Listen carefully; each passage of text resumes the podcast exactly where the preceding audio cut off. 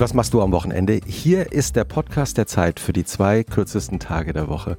Und für mich ist es heute zweifach ein unglaublicher Moment.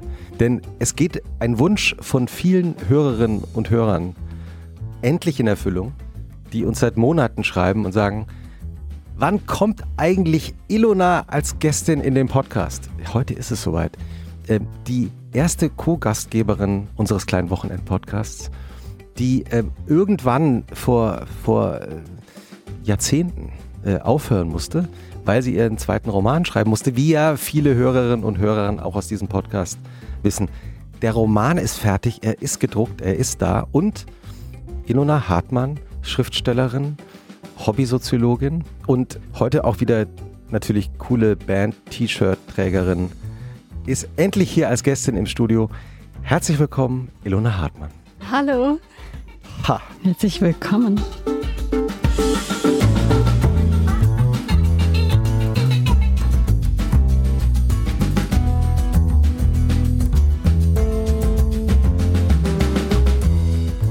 Ja, und der zweite Grund, den habt ihr gerade gehört. Der zweite Grund ist, dass auch für mich diese Folge eine besondere ist, denn ich muss nie wieder Ubin Voice sagen, denn ich habe meine Co-Gastgeberin natürlich auch in den letzten Monaten sehr vermisst, wenn auch aus dem allerbesten Grund und allerfreudigsten Grund. Das Baby ist da, dem Baby geht's gut und vor allem geht's auch der Gastgeberin gut. Sie ist Zeitmagazin-Autorin, Dozentin für kreatives Schreiben an der Hochschule für Gestaltung in Offenbach. Endlich kann ich das wieder sagen. In Babypause allerdings. In Babypause. Mhm. Geborene Kreuzbergerin und Wahl Frankfurt am Mainerin. Hallo Ubin Eo. Hallo, und das war die Stimme von Christoph Arment, Editorial Director der Zeit, Co-Gastgeber des Podcasts Alles gesagt und Autor des Zeit-Newsletters Was für ein Tag. Schalömmchen. Schalömmchen. Und auch diese Folge wird produziert von Jona Rösch von Pool Artists. Falls ihr Lob, Kritik, Gästinnen und Gästewünsche habt, schreibt uns ganz einfach an Wochenende Zeiten. Yay! Stimmt, Wochenende Zeiten. Um mal wieder ein bisschen Struktur hier reinzubringen, ihr beiden, ja. Also. Ilona hat auch gleich, als sie reingekommen ist, festgestellt, ihr habt neue Stühle. Wir haben keine Quietschestühle mehr. Hier sind andere Zeiten angebrochen. Es sind neue Stühle. Ich sitze vor einem Ringlicht. Ich werde parallel gefilmt von einem Handy. Der Produzent ist jemand Neues. Ja, nur ich. Was soll man sagen? Immer noch der Alte. Die einzige, der fällt in der Brandung, Christoph. Ja, ja, ja. ja. ähm, wir gehen mal gleich in das Wochenende rein. Liebe Ilona, ich weiß nicht, ob du diesen Podcast schon mal gehört hast. Das, ich glaube, den Gag, den dürfen wir jetzt nicht, den dürfen wir jetzt nicht anfangen zu machen, sonst hört das gar nicht mehr auf. Ja, ich musste auch schon lachen, als ich gesagt habe, der Podcast für die zwei kürzesten Tage der Woche. Denn auch dieses Geheimnis können wir heute verraten. Das ist natürlich getextet von Ilona Hartmann. Na ja, klar. Ja, natürlich. Naja, also wenn, also ja, das ist mein einziges Talent sinnvoll eingesetzt.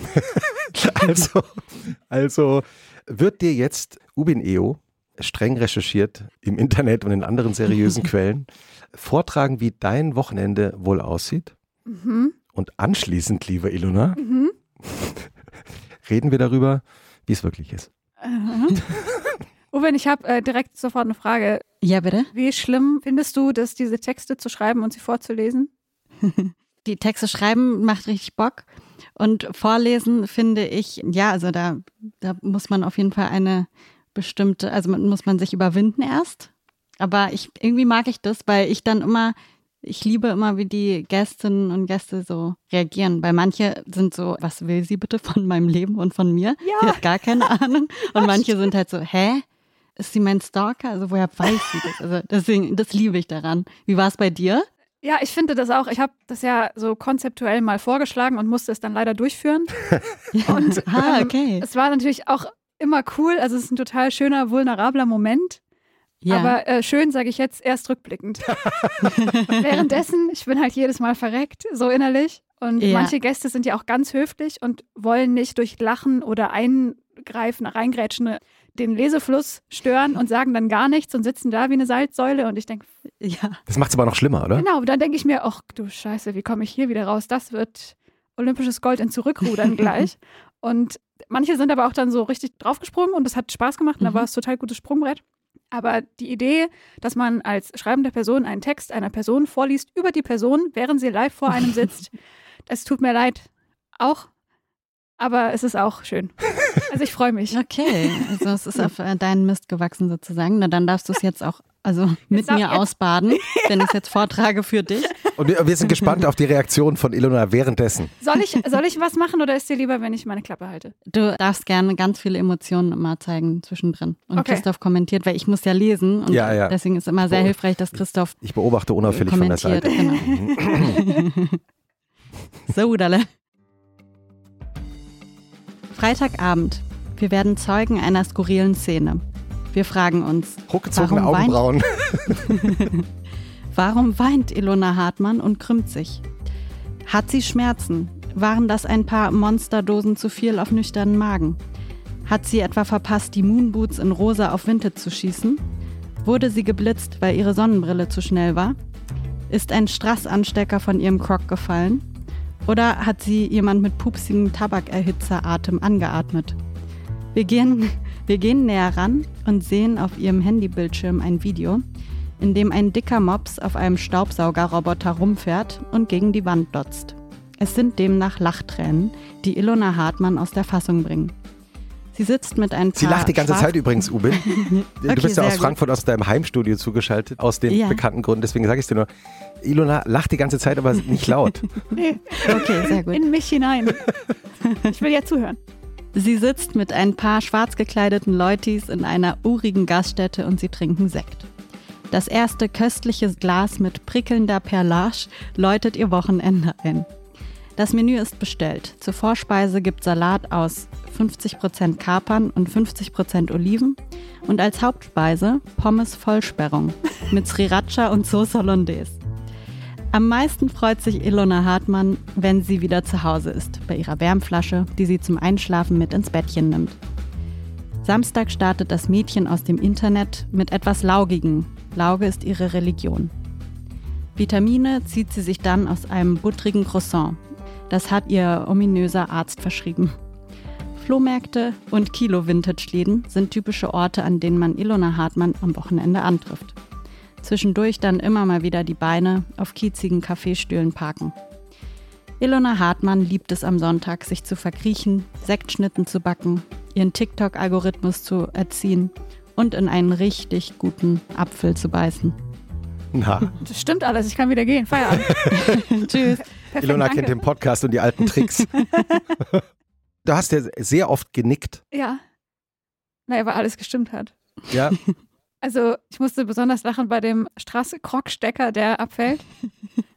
Und also ich glaube, ich habe mittlerweile den Zenit meiner Selbstdekorierung überschritten, aber es gab so eine Phase, wo ich im Sommer, immer wenn so Plastikteile an mir vorbeigeflogen sind in der Luft, mir gedacht habe, kurz, ah, war das von mir oder war das so Müll? Und die Chancen waren so 50-50, dass das irgendwo so von meinem Outfit abgefallen ist. Was ich dich also immer schon fragen wollte, an einem ganz normalen Wochenende, Aha. du hast keine Auftritte, hm. du musst auch sonst nicht arbeiten. Hm. Wie beginnt das Wochenende für dich? Und wann? Wann?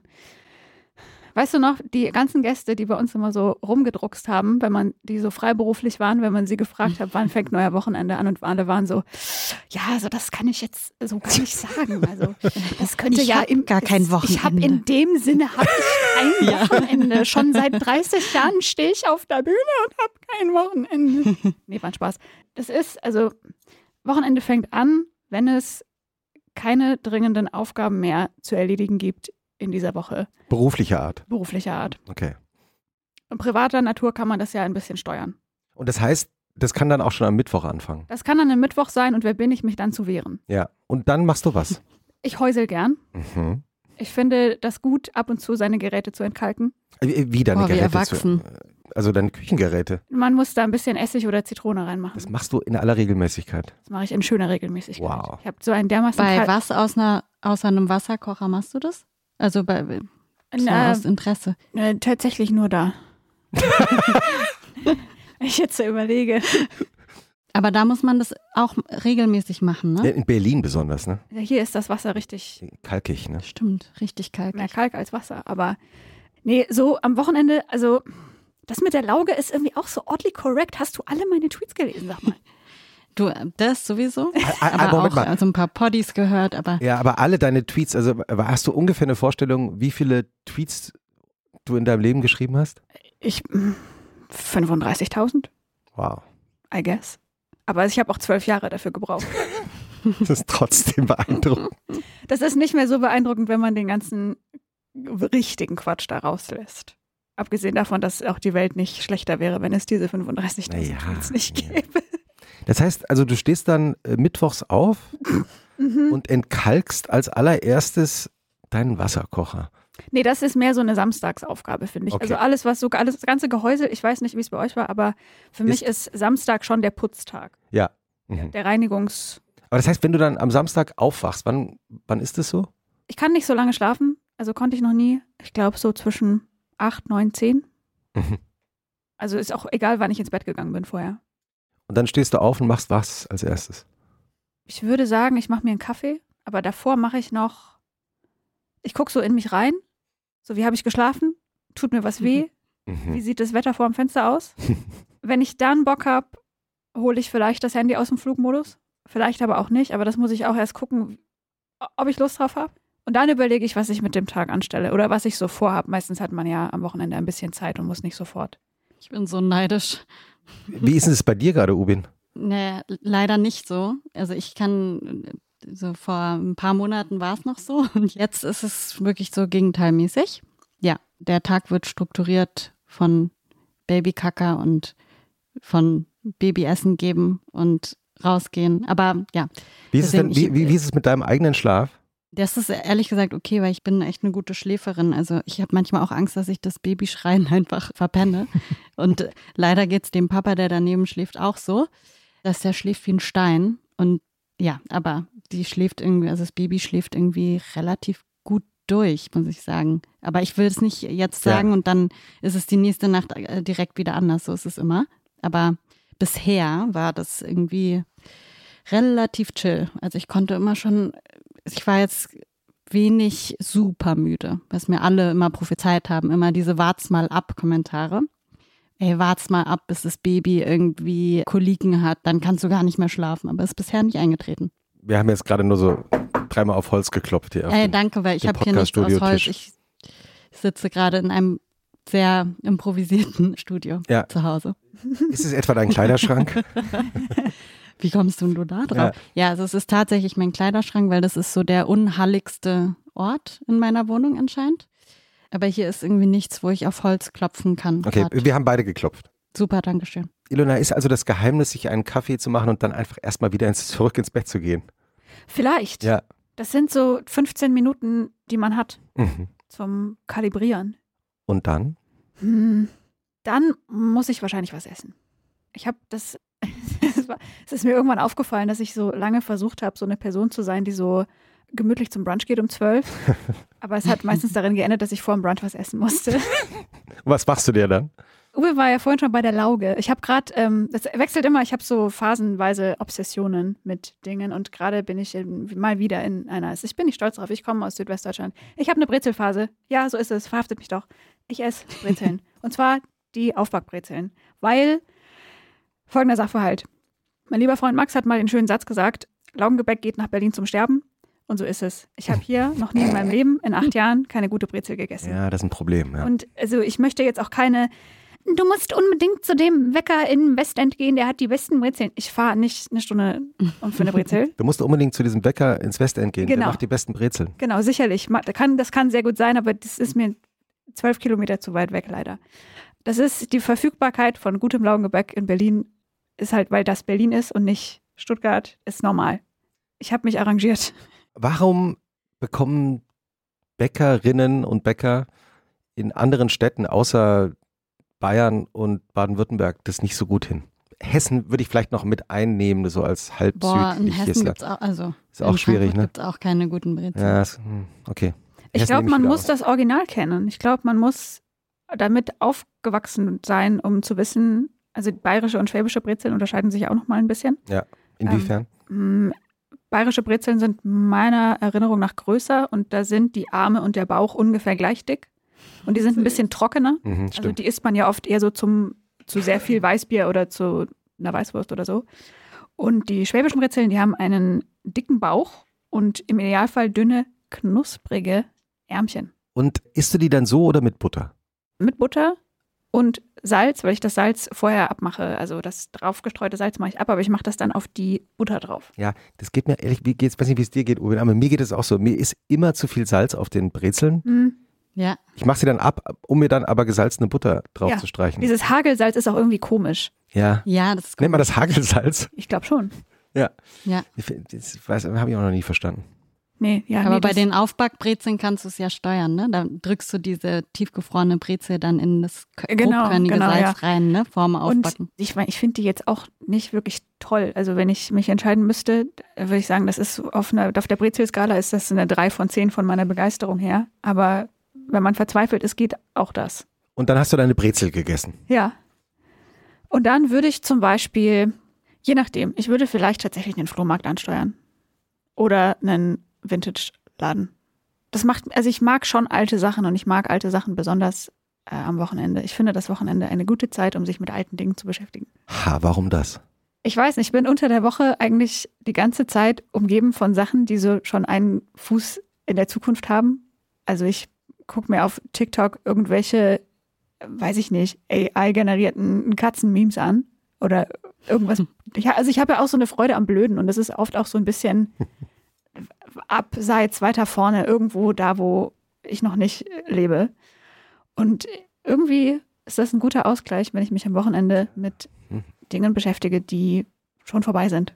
Was macht eigentlich, also, weil Flohmärkte, wie du ja auch weißt, oder Flohmarktbesuche werden ja im Allgemeinen öfter auch mal in unserem Podcast empfohlen. Mhm. Geht es eigentlich wirklich darum, was zu kaufen oder geht es eigentlich um den Besuch an sich? Ja, das geht um Letzteres. Und es ist wirklich völlig egal, auf welchen Flohmarkt man geht. Ich habe keinen Tipp. Es ist wirklich wurscht. Geh auf den tollen und großen und teuren mit Antiquitäten oder geh auf den schrottigen Parkplatz-Sale bei Aldi.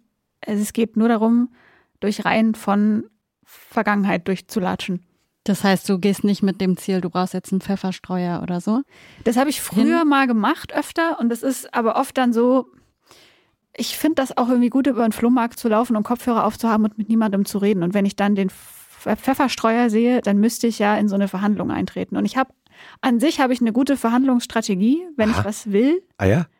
Ja, aber ich erzähle dir gleich. Aber oft will ich halt dann so in meiner Zone bleiben und mit niemandem labern. Und dann, oder wenn ich in Begleitung bin, will ich irgendwie auch, weiß ich nicht, dann nicht so raus aus dieser, dieser Zweierbubble. Und dann ist das auch ein bisschen wurscht. Und ehrlich gesagt, ähm, ich, also ich brauche, wenn ich selbst, wenn ich heute entscheide, nie wieder in meinem Leben was zu kaufen, komme ich wahrscheinlich trotzdem ziemlich weit mit dem, was ich habe. Wollen wir dann mal nachstellen, so eine Marktsituation? Oh ja. Ja. Ich Das bin können wir die gerne machen. Verkäuferin. Ubin, was Ich hast du, was bietest du an? Ich habe einen Pfefferstreuer, den du Ja. unbedingt willst. ja. Genau. Und du kommst jetzt an den Stand und genau. Also der erste Trick, der erste Trick, und das ist jetzt nicht so neu, das kennt man, glaube ich, ist erstmal so zu tun, als wäre das, was da rumsteht, wirklich der absolut letzte Trash. Und ich würde mich erbarmen, dich von diesem Ding zu erlösen. Aber wie, heißt- ma- wie machst du das? Also Na, wie, ich gehe da halt so hin und ich nehme das vielleicht so in die Hand und gucke so ein bisschen mit so hochgezogener Augenbraue. Wenn ich jemanden dabei habe, sage ich, wie findest? Und dann sagt die andere Person, weiß ich jetzt nicht. Und dann sage ich, ja, weiß ich jetzt auch nicht. Und dann sage ich, was soll es kosten? Also wirklich low key, low level, no energy. Was soll es kosten?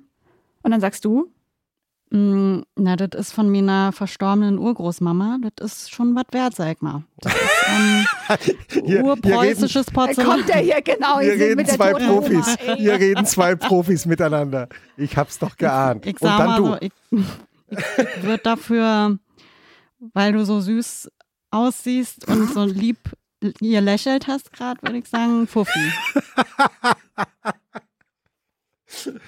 Okay, Ilona.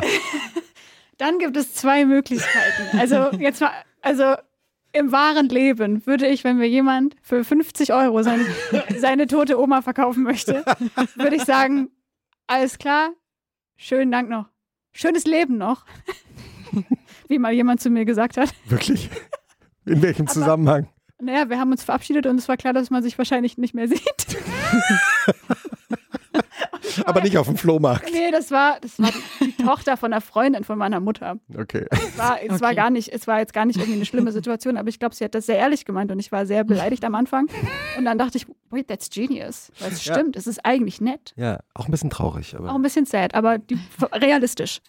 Naja, jedenfalls in dem Falle, Uwen, würde ich wahrscheinlich den Pfefferstreuer eventuell da, da lassen. Aber jetzt mal angenommen, ich habe einen guten Tag, ich habe ich hab irgendwie gerade einen Fuffi in meiner Tasche gefunden und freue mich und will den ausgeben. Und dann würde ich in die Verhandlung einsteigen, indem ich dir erstmal ein ultra freches Gegenangebot mache und zum Beispiel sage, also 50 Euro ist mir jetzt gerade ein äh, bisschen, äh, ein bisschen viel.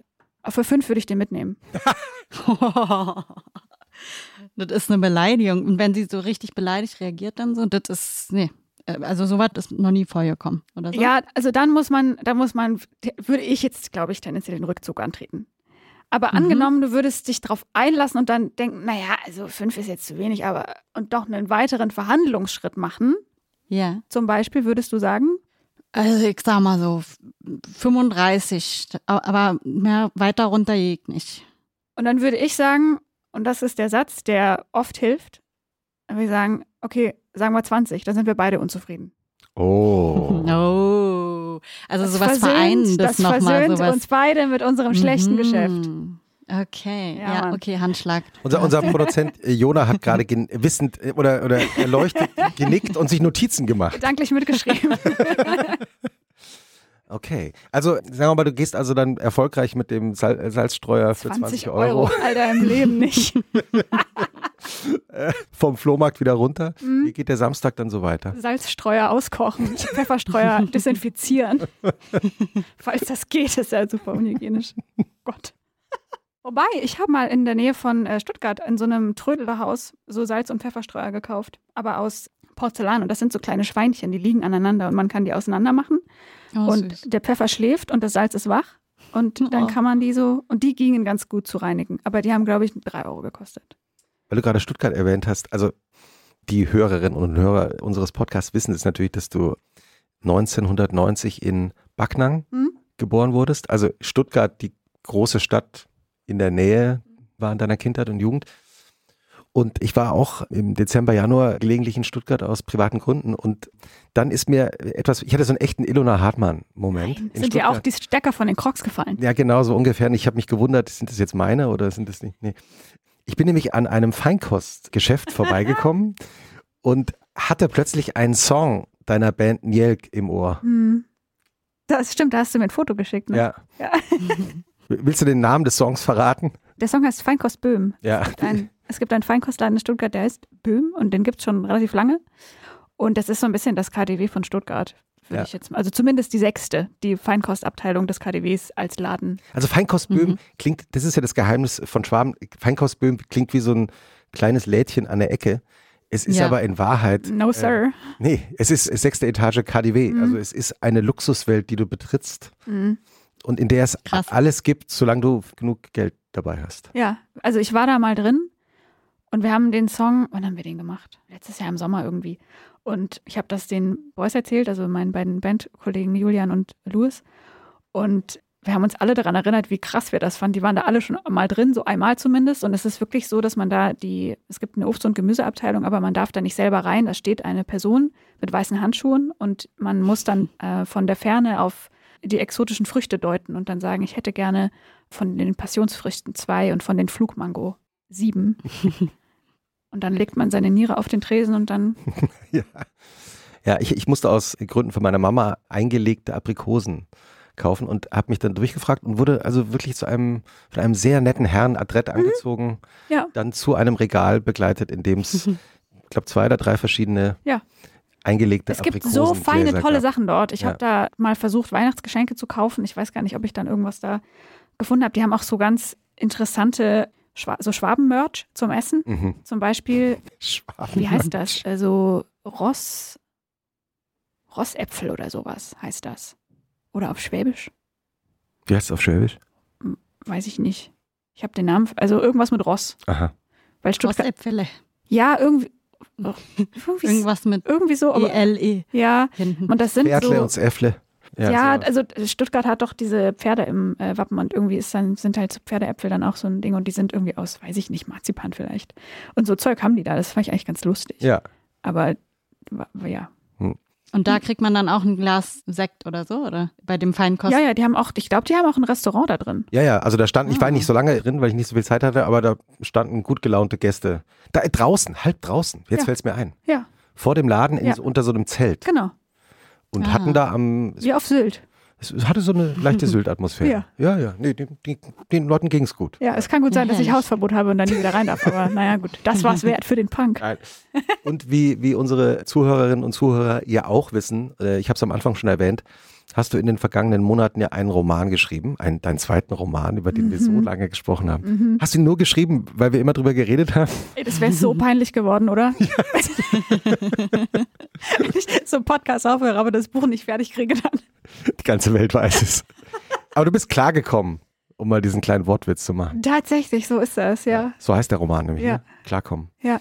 Und es ist natürlich ein Roman. Ich würde mal so sagen, es, es ist Dopaminliteratur Stimmt. für die TikTok-Generation. Ja. Also extrem kurze Kapitel. Manchmal haben die Kapitel nur drei Sätze Oder ein. oder manchmal auch nur einen. Mhm. Und der Roman geht mit einem Prolog los, der auch nur aus einem Satz besteht. Ja. Ich zitiere aus dem Gedächtnis, bestimmt nicht ganz korrekt. Ich wollte meine Jugend verschwenden, aber doch nicht so. Mhm, ja, fast. Wie, war, wie ist es wirklich? Ich würde gerne meine Jugend. Ich wollte, warte. Aha, soll ich nachschauen? Ja. Warte mal, ich, ähm, Halt, ich habe das dabei. ich wollte wirklich gerne Ja? Meine Jugend verschwenden, aber doch nicht so. Ah ja, genau. Ja. Danke. Und es ist ja ein Roman, also Literatur. Sie hat auch normal lange Kapitel, das muss man noch sagen. Ja.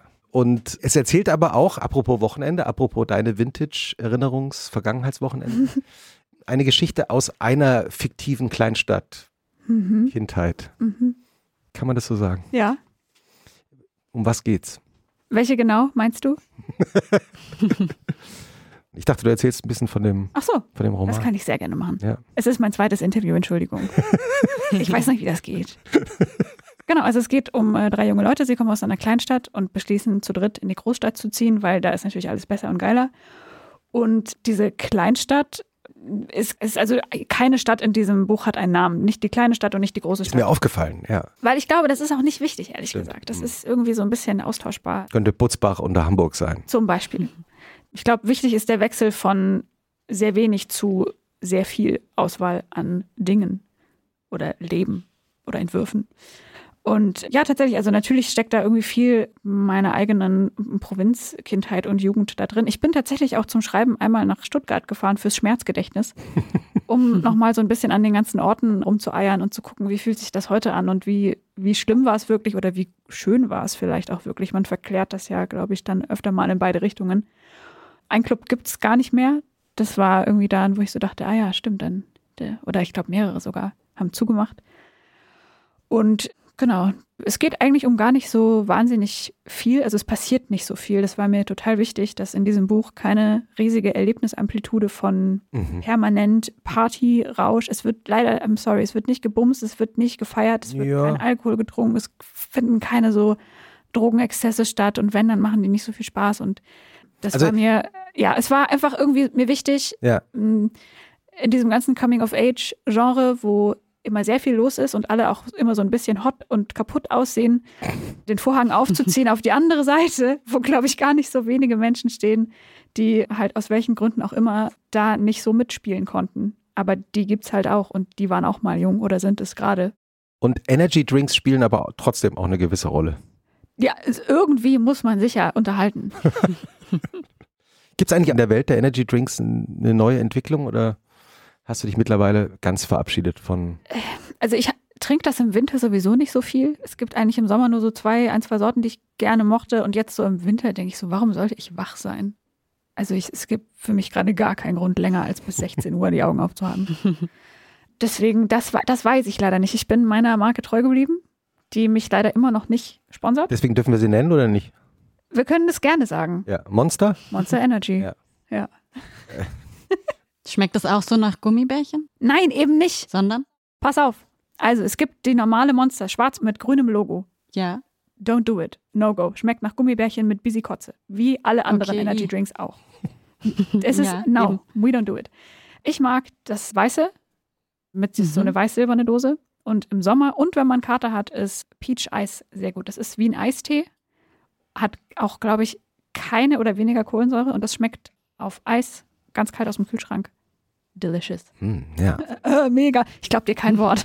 Doch, ich, nee, ich liebe Eistee, wirklich. Okay, dann Ich musst, du, dann musst du Peach Eis und ich glaube, das gibt es noch mit Zitrone auch probieren. Ich glaube, das ist dann vielleicht eher was.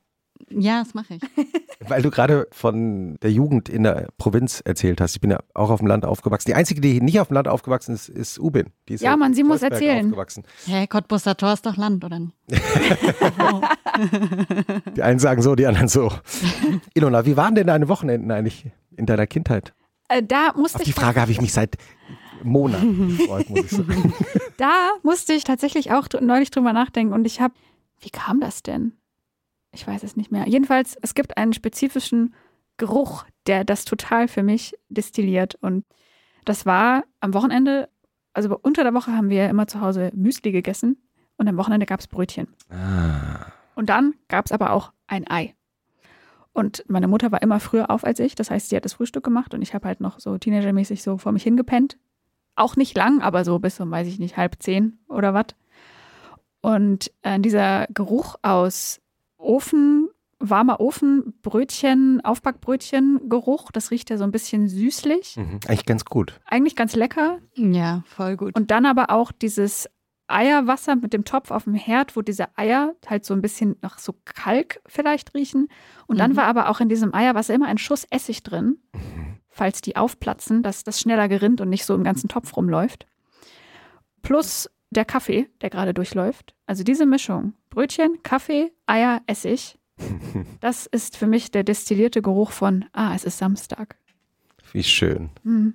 Und hat dich deine Mutter schlafen lassen oder hat die dich dann irgendwann so Nee, ich glaube, dadurch, dass ich, dadurch, dass ich jetzt mit einem Staubsauger. Ja. so Sonntagsklassiker bei uns auch zu Hause. Ja. so, so vor, der, vor der Tür. Aggressiv die ja, passiv-aggressive ausräumen. Oder, ja. Nee, also ich kann mich jetzt nicht erinnern, dass ich auch als Teenager irgendwie so lange gepennt hätte. Ich glaube, da hat mich dann doch eher der Hunger aus dem Bett getrieben. Aber dann vielleicht später doch wieder rein. Also ich ja. glaube, dieser Rhythmus von ich stehe erstmal auf, aber dann gehe ich auch wieder ins Bett, das, mhm. den gab es schon früh. Und was hast du an deinen Wochenenden gemacht in deiner Jugend?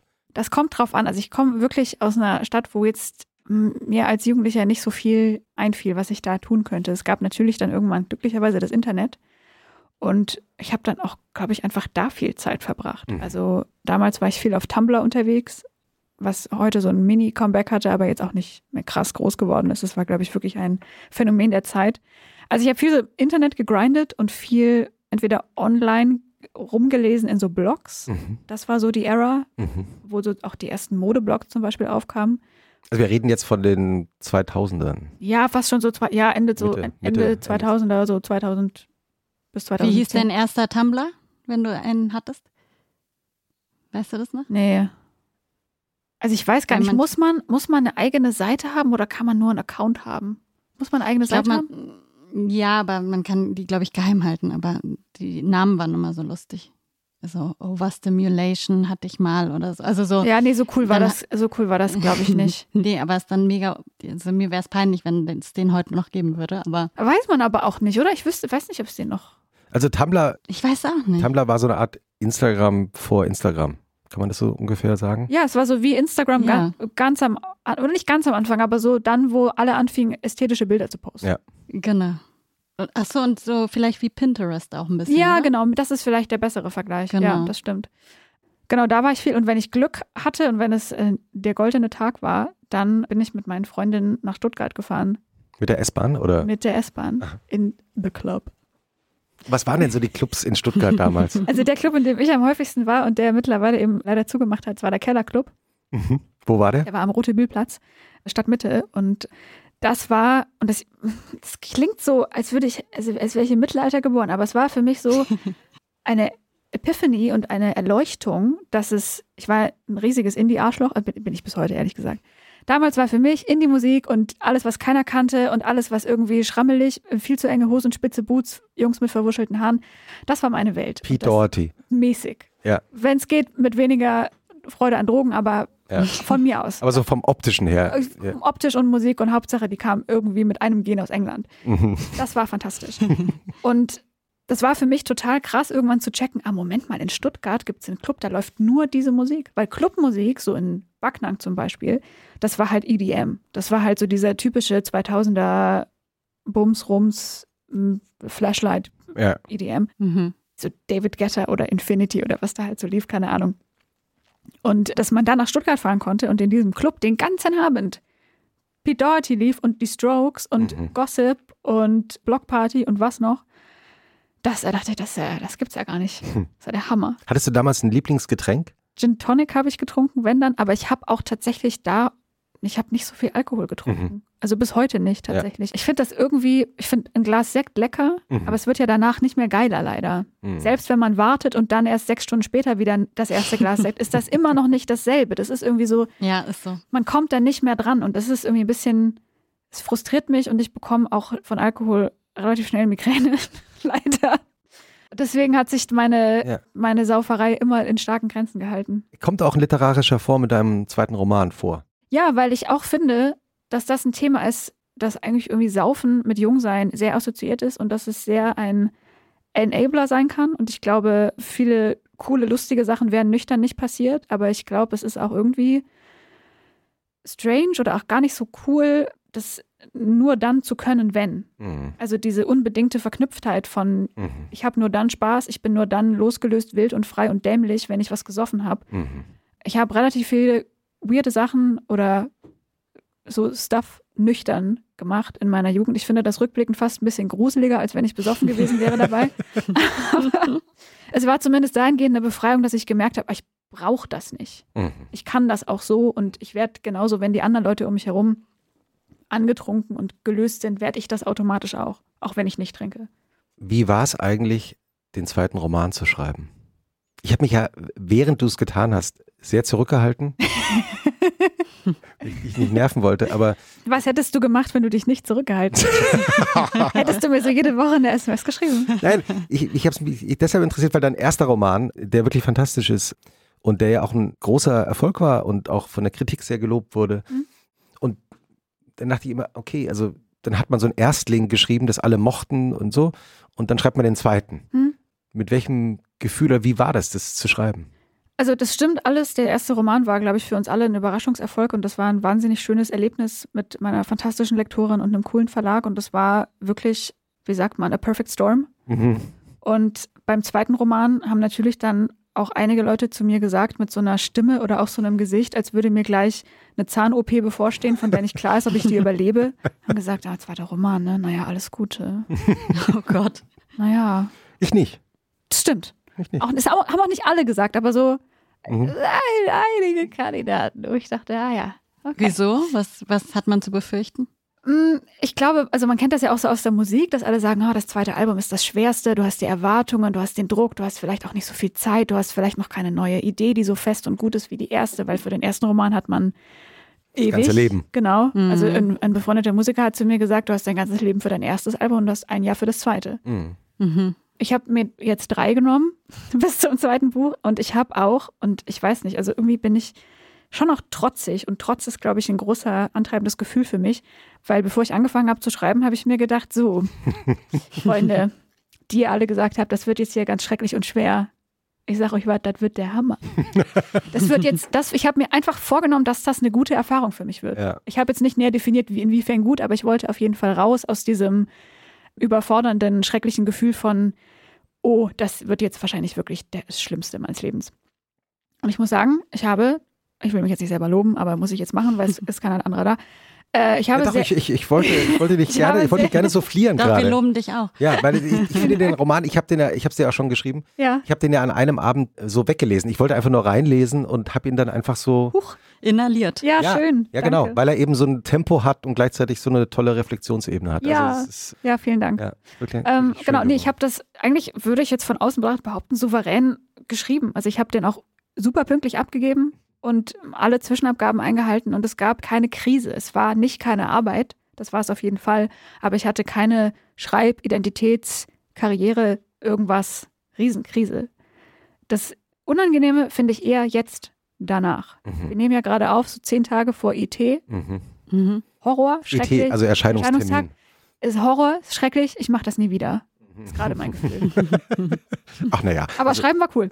Dafür ist es ganz unterhaltsam, oder ja, also, Schreiben war cool, sofern das jetzt für niemanden ein Qualitätsmerkmal ist, dass die Künstlerin extrem gelitten hat. Habe ich nicht, sorry. Ja, das ist okay. Das in Deutschland müssen ja immer alle leiden. Ja, das halte ich für einen großen Fehler, ja, aber da. Stimmt da, wahrscheinlich auch nicht immer. Da sprechen wir nochmal gesondert. äh, hast du denn Tipps fürs Wochenende dabei? Habe ich. Pass auf. Ich habe in meiner. Nimmt ihr Handy in die Hand. Nee, Christoph, ist die schwarze Lederkladde. Sag doch jetzt. Ich habe dir übrigens, du hast mir jetzt zum Abschied eine schwarze Lederkladde Ja, geschenkt. klar. Ich schau da, ich, liegt, liegt bei mir in der, in der Küche. Mit der einen beschriebenen Seite Und, aufgeschlagen. ja, ja, und äh, ich schaue da gelegentlich rein und freue mich. Die von Schön. innen beleuchtete. Mhm. Mhm. Also, was ich gut finde. Und zwar, wenn ich wieder erst zurück ins Bett gehe. Und manchmal länger habe als 15 Minuten, bis ich wieder irgendwas machen will, Mhm. finde ich es gut. Ich glaube, das hat auch schon mal irgendein Podcast-Gast empfohlen, einen Film anzumachen. Sofort morgens einen Film gucken. Es ist delicious. Ja, es ist toll. wirklich, es fühlt sich so dekadent an und man startet mit einer ganz anderen Geschwindigkeit in den Tag. Das Mhm. finde ich toll. Und ich finde, die Auswahl des Filmes ist so, würde ich sagen, guck, was du magst. Ich habe äh, gerne geguckt Wallace und Gromit, die Jagd nach dem Riesenkaninchen. Geil. Das ist so ein, Wallace and Gromit. Liebe ich. Wie bist du denn auf die gekommen? Ja, hab ich ja ganz vergessen. ja, ne? Die hat man irgendwie vergessen. Aber Ja. die waren, wann war das? 80er, 90er? Ja, So rum. okay, oder? Also ja. ich habe, meine Mutter hat mir Ja. das früher gezeigt. Ich fand das natürlich hilarious. Ganz toll. Diese lustigen, sind so, wie heißt das, Claymation, so Clay Animation, Knet, Ja, Figuren. animierte Knetfiguren aus äh, England und das sieht man denen auch irgendwie voll an, finde ich. Mhm. Das ist extrem britisch, br äh, britisch gecodet. Und da gibt es halt jetzt irgendwie diesen längeren Spielfilm mit dem Riesenkaninchen, der extrem lustig ist. Meine Lieblingsfigur ist Lady Tottington. Sie hat so einen großen roten Schlauchmund und sie hat abstehende rote Haare. Und wirklich, er trägt immer so feine Kleider. Es ist fantastisch. Unfassbar witzig. Oder aus der gleichen, aus dem gleichen Haus quasi kommt Chicken Run, Hennenrennen Ah, über Hühner, die in der Hühnerfarm eingesperrt sind und er fliehen wollen. Und ein Hahn, der zufällig dort landet, soll ihnen helfen zu fliegen, aber er kann natürlich auch nicht fliegen. und das finde ich guter Vibe. Ist für alle Leute von 0 bis 99 ist das äh, gut geeignet. Und ein Film, den ich neulich geguckt habe, der passt zu alte Sachen, ist Charade mit Audrey Hepburn und Cary Grant. Ah. Mhm. Warum passt der? Weil der ist so lustig, ein bisschen spannend, aber nicht gruselig. Mhm. Er hat ein, wenn ich das spoilern darf, ein gutes Ende. Das ist immer, immer gut zu wissen. Du weißt Also gerade für mich. da kann man sich rein entspannen in den Film. Man kann wirklich mit Aufmerksamkeit folgen und wird nicht am Ende erwischt von irgendeinem Ding Ja. oder so. Er ist halt aus den 60ern, das merkt man dem auch an, aber so, ich, die haben so lustige kleine Schickereien die ganze Zeit und irgendwie rennen sie dann immer im Trenchcoat durch die französische U-Bahn und sie muss fliehen und dann macht sie wieder große Augen und dann hat er wieder so einen markigen Spruch und es ist, irgendwie- es ist irgendwie funny. Es ist funny. Es ist so Das heißt, den Tag starten mit einem lustigen Film, oder? Das ja, lustig oder also ich habe auch schon den Tag angefangen mit irgendwie, weiß ich nicht, Alien versus Predator. Das ist, kann man Okay. machen, wenn man ich ist, aber ich habe festgestellt, man kann es vielleicht auch nicht mal. Ich musste danach dann Minions gucken, sorry. man muss das ausgleichen manchmal.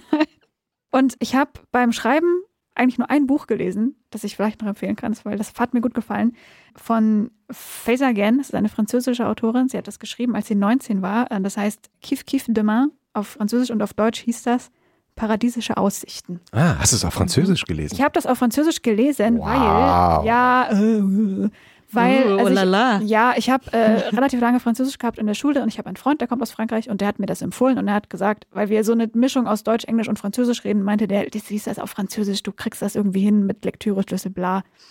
Und das gibt's eben als Reklamheft mit Worterklärungen und ich würde sagen, mit so einem okayen Schulfranzösisch schafft man das. Okay. Und ich Mhm. konnte, glaube ich, einfach beim Schreiben kein deutsches Buch lesen Ja, das verstehe ich. weil ich sonst Ja. Panik bekommen hätte, weil ich sonst gedacht hätte, oh Mann, das ist das so, ich könnte niemals so, wie hat er das, wie hat sie das gemacht, das ist zu krass. Dann hätte ich so Zweifel bekommen und ich glaube, auf Englisch wäre es mir fast auch so gegangen, weil ich auch viel Englisch so lese, das ist gar nicht mehr so ein Unterschied, aber Französisch ging, weil mich da, Mhm. weil ich wusste, selbst wenn da jetzt ein geiler Satz steht, ich werde den nicht kopieren können, auch nicht müssen. Ja. War entspannt. Äh, Weil wir gerade über Französisch reden, schließe ich kurz meinen Wochenendtipp. Ja. Hiermit schieße ich so rein. Weil ich nämlich letztes Wochenende eine neue Serie geschaut habe, die auf Spanisch und auch Französisch gedreht worden ist. Über den Modemacher, das klingt so ein bisschen despektierlich, wenn man über ihn redet, den Couturier Cristobal Balenciaga. Oh. Und ich muss zugeben, ich wusste nicht so wahnsinnig viel über ihn, nur dass der halt irgendwann so Mitte des 20. Jahrhunderts dieses Modehaus gegründet hat. Und es ist eine spanische Produktion, die jetzt bei Disney Plus zu sehen ist. Und es ist wirklich fantastisch, weil, also man muss es sich unbedingt auf Französisch und Spanisch, also im Original anhören und mit Untertiteln, weil er kommt aus Spanien, er ist in San Sebastian, glaube ich, geboren und ist dann in den 30er Jahren irgendwann nach Paris gegangen Und immer wenn er persönliche Gespräche mit seinen Vertrauten führt, reden die natürlich Spanisch oder mit Mhm. seiner Familie. Und dann redet er aber, wenn er in Paris ist, dann mit spanischem Akzent Französisch. Also du bist dadurch plötzlich ganz nah an dieser Figur dran, Mhm. weil du auch dieses nicht perfekte Französisch hörst. Und das Mhm. ist ganz toll. Also wie das über eine Sprache funktionieren kann, dass man so plötzlich sehr nah an den Mhm. Figuren ist. Mhm. Ja, also eben, ich habe mich dann auch dabei ertappt, dass ich natürlich immer unten mitgelesen habe, aber Spanisch kann ich überhaupt nicht. Mhm. Bis auf, wenn sie dann immer sagen, so Vale oder so. aber, aber Französisch kann man dann so ganz mit Schulfranzösisch dann doch mehr verstehen, als man so denkt. Ja, ich glaube, da ist, also da bleibt halt irgendwie was hängen und man, Massiv, ne? man prüft das nie wieder. Ja. Aber ich glaube, da ist so einiges da. Wenn wir über Spanisch reden, Aha. mein Tipp, Aha. oder äh, Ja, ja, ja. mein Tipp ist, äh, du bist fertig, oder? Genau, mein Tipp ist, Kali Uchis hat ein neues Album. Stimmt. Ähm, ja, ganz, ganz toll. Und das heißt Orchidea, also Orchidee. Das ist eine kolumbisch-amerikanische Sängerin und die macht ganz tolle, wie soll man das beschreiben? Reggaeton, Pop, aber auch so ganz so Latin Music Einflüsse, so ganz traditionelle. So ein bisschen wer Rosalia mag, wird auch Kali Uchis auf jeden Fall feiern und die hat ein neues Album und da ist der Song, der mir super gut gefällt, wenn man so mal irgendwie die Geschirrspülmaschine tanzend aufräumen will oder ein Baby tanzend irgendwie zum Einschlafen bringen möchte, was man zufälligerweise vielleicht zehnmal am Tag machen muss. Das heißt, der Song Dame Beso Muévete. Das heißt, ähm, gib mir einen Kuss, äh, Ah. beweg dich. oh. Genau, das ist, ähm, Und- da und- und- kann man und- sich nicht, nicht bewegen. Und schläft dein Baby dazu wirklich gut ein? Die mag immer viel Action und ja, ich höre es dann auf Kopfhörern, aber wenn sie rumgeschwenkt und rumgewirbelt wird, schläft sie relativ schnell ein. Also unter zehn Minuten. Ah, Fantastisch. Aber ehrlich gesagt habe ich auch die Dunstabzugshaube für mich entdeckt gerade. Die ist sehr laut bei uns. Weil es geht ja Und, immer um, um ähm, gleichmäßige Geräusche, oder? Genau. Hm. Und dieses äh, White Noise, dieses weiße Rauschen, Ja. weil es eben angeblich im Bauch dann auch so klingt. Und äh, das macht die dann ganz schläfrig und entspannt. Und unsere Dunstabzugshaube ist wirklich täglich, ey, ich übertreibe es nicht so siebenmal oder so über einen längeren Zeitraum an, weil es einfach so krass beschleunigt. Irgendwann ist man halt so, nee, scheiß drauf. Mach sie an. Okay, ich bezahle das, ich weiß, das ist viel Stromgeld und viel Lehrgeld, aber egal. Nehmen wir in die Shownotes. Und Ilona hat nochmal in ihre schwarze Lederkleider geschaut gerade. Ja, mir ist gerade eingefallen, weil wir über Musik reden. Also ich, ich kann ja jetzt hier nicht aufrocken und keinen Musiktipp haben. Würde meine, würde, es würde meine Ehre nicht zulassen. Hau raus. Also folgendes, Ilona Hartmann muss ruhiger werden, das wissen wir alle. Ich habe angefangen, Ambient zu hören. ja, hier einige Leute lachen. ist okay, ist okay. Ja. Aber ich finde rein und es hilft tatsächlich. Ich war neulich auf einem Konzert von Hinako Omori, das ist eine japanische Künstlerin, die macht dreamy, spacigen, fantastischen Ambient. Das war in der, im Roten Salon in, in der Volksbühne. Ganz toll. Da kann man einfach in das neueste Album oder in irgendeins der alten reinhören. Die älteren sind ein bisschen mehr Ambient-mäßig als die neuen, aber ich finde die toll. Und dann, weil ich Oder hörst du Ambient dann auch zu Hause oder ist es dann Kopfhörer beim Weg durch die Stadt? Je nachdem, immer wenn ich mal irgendwie das Gefühl habe, gerade brennen wieder einige Synapsen durch, ohne dass ich was dafür kann, dann mache ich das an und das ist, glaube ich, irgendwie einfach beruhigend fürs Nervensystem. Also andere hören halt White Noise, das hilft wahrscheinlich genauso, aber ich habe mich Mhm. jetzt mal darauf eingeschossen. Und ich finde eh, weil ich ja vorhin gesagt habe, äh, alte Sachen am Wochenende, ich höre gerne alte Musik am Wochenende. Und ich habe eh schon immer gerne zum Beispiel Nick Drake gehört oder Dusty Springfield. Mhm. Aber ich bin jetzt auch mal wieder zyklusmäßig und deswegen komme ich drauf, weil du von Kali Uchis geredet hast. Mhm. Gleicher Kontinent, Südamerika, Brasilien genauer, ein Quartett, ein brasilianisches, portugiesisches, brasilianisches Bossa Nova Quartett, die heißen Quarteto MC und ich hoffe, ich spreche das richtig aus, aber weil ich mir nicht, ich muss nochmal reinhören, ich habe einen Freund von mir, der ist halb Brasilianer und der ist gerade in Brasilien und der hat mir, ich habe ihn gefragt, wie man das ausspricht, ich habe schon wieder vergessen. Und er hat mir dann eine Sprachnachricht zurückgeschickt mit der Aussprache und hat aber gerade neben sich seine brasilianische Oma gehabt, die mir das dann oh nein. die mir das dann quasi erzählt hat. Ah, hören wir das jetzt? ja, wir hören das jetzt. Also, du kriegst jetzt äh, von meiner Oma gesagt, wie die heißen. Vó, pronuncia aí o quarteto em si para uma amiga minha. Quarteto em si. So, da hast du es jetzt offiziell. Liebe Grüße. Ja, perfekt.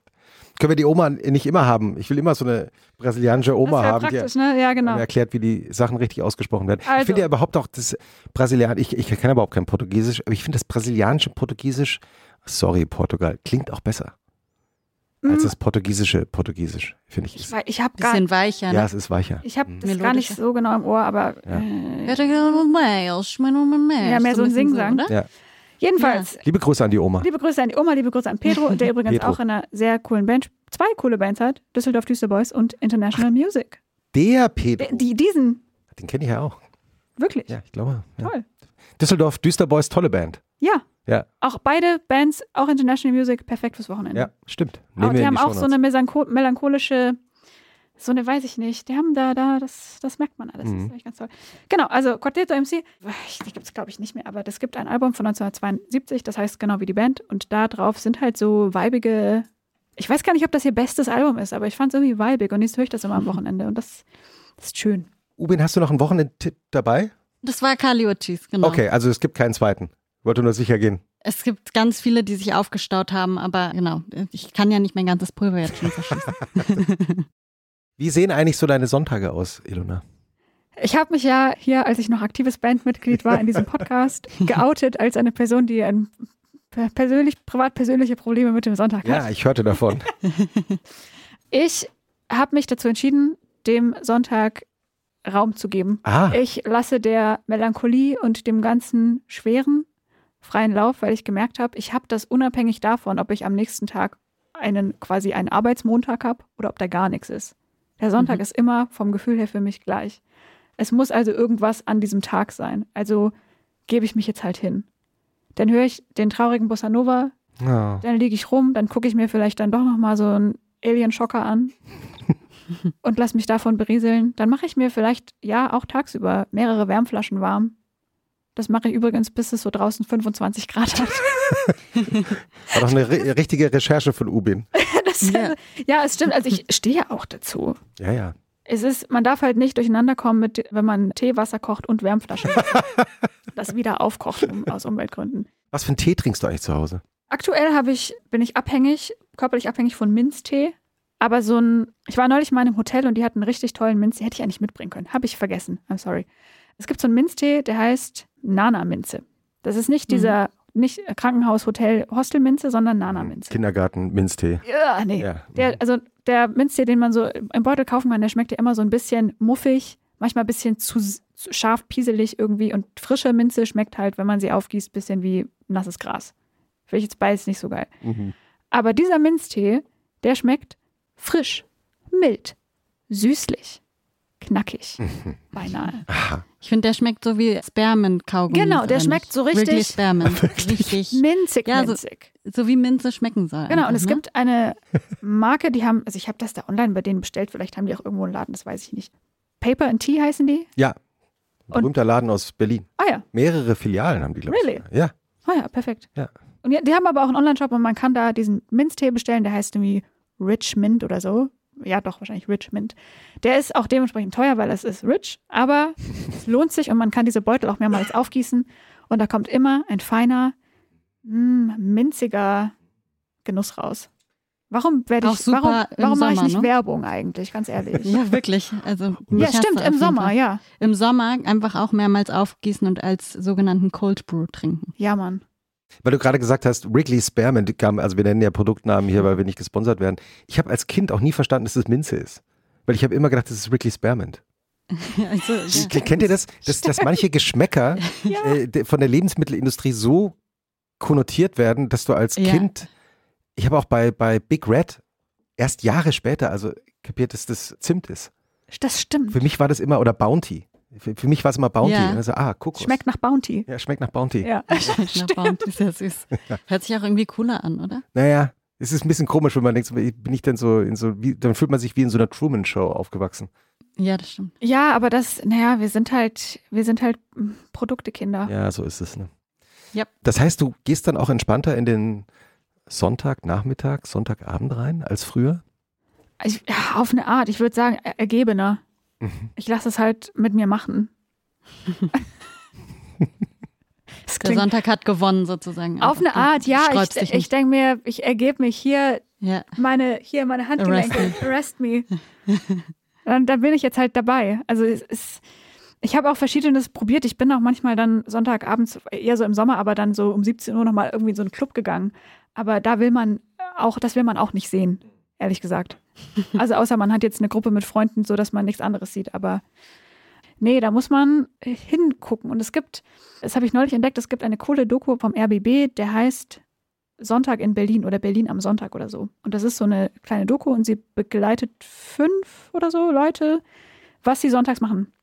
Und das ist eigentlich total interessant, weil man wird wieder daran erinnert, Moment mal, der Sonntag ist ja eigentlich aber auch der einzige Tag in der Woche, wo zumindest bei uns hierzulande die Läden zu haben und mhm. wo ich irgendwie mal fast dazu gezwungen bin, mir zu überlegen, was ich hier eigentlich gerade mache. Das finde ich gar nicht so verkehrt. Deswegen denke ich mir so, naja, ich habe, also, es ist jetzt, ich habe mir das jetzt nicht ausgesucht, einmal die Woche über mich selber und mein Leben nachzudenken auf diese Art. Aber jetzt mache ich das halt. Das ist eigentlich ganz schön, ne? weil man hat ja auch immer im Leben irgendwann mal die Phase, wo man denkt, warum haben wir in Deutschland die Läden sonntags eigentlich zu und nicht so wie in Amerika oder in vielen anderen Ländern offen? Und ich finde, dann kommt man wieder in die Phase, wo man denkt, Gott sei Dank ist es. Ja, also das, man denkt, warum haben die Läden nicht offen? Das denkt man immer Samstagabend um 23.40 Uhr, wenn man was vergessen hat. Ja. Aber das ist eigentlich ein logistisches Problem. Mhm. Das kann man, dem kann man vorbeugen. Dass man sich den verkaufsoffenen Sonntag wünscht, dem kann man vorbeugen durch Warenvorrat. Ja. Ich finde aber für die Stimmung ist es auch schön, wenn alles offen ist. Also ich bin so eine, die googelt dann jeden Sonntag verkaufsoffene Sonntage 2024. weil ich dann immer hoffe, ich dann immer hoffe, dass es Hast du jetzt schon gegoogelt? ja, so, so ungefähr. ich finde so für die Stimmung, es macht so, es ist viel lebendiger einfach, wenn die Geschäfte auf Das stimmt, es hat ein bisschen so ein weniger tote Hose-Effekt. Ja, genau. Aber du bist doch in der Stadt aufgewachsen, ne? Ja. Bist du auch empfindlich für den tote Hose-Effekt? Weil ich werde halt getriggert, weil ich komme daher. Bei mir war immer ja. verkaufsoffener, bei mir war immer Sonntag, so vom Lebensgefühl her. Verkaufsgeschlossener ja. äh, Verkaufsgeschlossener Sonntag. Ja, ich bin total getriggert davon. Ich finde, deswegen hat der Sonntag diese Schwere auch. Ja. Größtenteils. Hm. Ja. Aber auch Weil wenn, man nichts kaufen kann. In Korea zum Beispiel ist 24, ja, das auch. Aber in Korea hast du 24-7 alle Möglichkeiten der Welt. Und auch halt an einem Sonntag zum Beispiel. Und also wenn man so ein bisschen zum Beispiel da länger gelebt hat und zurückkommt, dann ist der Sonntag das Traurigste. Also für mich war es so, hm. der Welt. Ubin. Ja. Wir haben doch immer eine Schlussfrage. ja, liebe, liebe Ilona. Alle Fragen kommen zu dir heute zurück. Das ist, ja. das ist so ein schöner, äh, wie sagt man, Full Circle Moment. Sorry auch für die ja. ganzen Anglizismen. Ich habe jetzt aber leider tatsächlich gar keine Motivation mehr, mich hier zurückzuhalten. Nee, mir ist schon aufgefallen mit den Anglizismen. Du hast sie einfach selber übersetzt auch heute in der Folge. Ja, ja und ich habe, du wirst dich vielleicht erinnern, im Buch sind da jetzt nicht so viele drin. Ich habe ein sehr schönes, mich sehr angestrengt. Ein, ja. Kein Dovi-Deutsch. ja. Also, liebe Ilona, was findest du denn schlimmer? Was findest du denn emotional schwerer zu ertragen? Den Sonntagnachmittag oder den Montagmorgen? Mir ist aufgefallen in 99 Podcast-Folgen, dass die Leute, die auf diese Frage eine bestimmte Antwort gegeben haben, mir immer am ausgeglichensten und am zufriedensten gewirkt haben. Und das waren die Leute, die gesagt haben, ach, ich finde das eigentlich beides okay. ja, stimmt, das gibt es immer wieder. Ja irgendwie, also ich bin noch nicht an dem Punkt, aber vielleicht ladet ihr mich in ein paar Jahren nochmal ein. Nein, ich meine, ich, ich, das sagen kann. Ja, ich, ich muss ja, ich muss auch eine Indiskretion hier ganz am Ende unseres Gesprächs begehen, denn wir nehmen diese Folge, ich bin überrascht, weil wir das kurzfristig verschieben mussten, dass du zugestimmt hast, an einem Montag auf. Ja. Wir fühlen uns sehr geehrt, hm. denn eigentlich arbeitest du doch Montag nicht. Oder? Das ist wirklich, das ist wirklich eine. So viel. Das ist wirklich Oder mal wieder hier der, der Armen wieder zugeschlagen. ähm, Folgendes. also, das stimmt. Oder hat sich das geändert? Also, Offen, offensichtlich ja. ja. Also, zumindest in der Buchpromo ist ja alles erlaubt, auch in meinem Leben. Deswegen komme ich jetzt am Montag hierher. Nee, also tatsächlich, ich versuche, weil ich das weiß von mir, dass ich montags jetzt nicht so einen krassen sozialen habe, mir zumindest mal keine so draußen Termine zu machen. Es verlässt sich es meistens nicht vermeiden, aber oft schon. Mhm. Also wenn ich es steuern kann. Und damit fahre ich ganz gut. Ich habe dafür dann unter der Woche so ein paar Tage, wo ich hinterher denke, das war jetzt ein unnötiger Marathon, aber gut. Wenn man halt den Montag so haben will, dann muss man woanders was machen. Und insofern, also ich finde, ich habe mich ein bisschen ausgesöhnt mit dem Sonntag. Und ich würde sagen, mein Problem hat sich jetzt auf den Montag verschoben.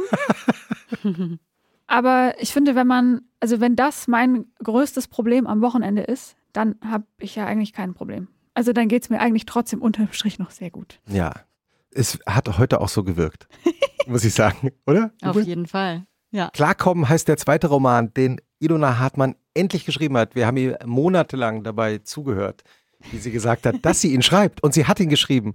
Und er ist wirklich toll geworden.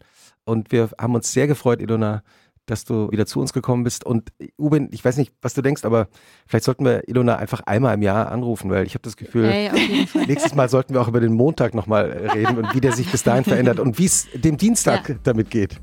Ja, auf jeden Fall. Let's do it. Okay.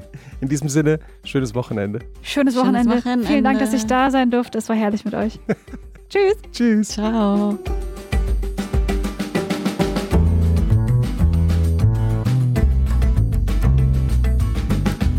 Was machst du am Wochenende? Ist ein Podcast von Zeitmagazin und Zeit Online, produziert von Pool Artists.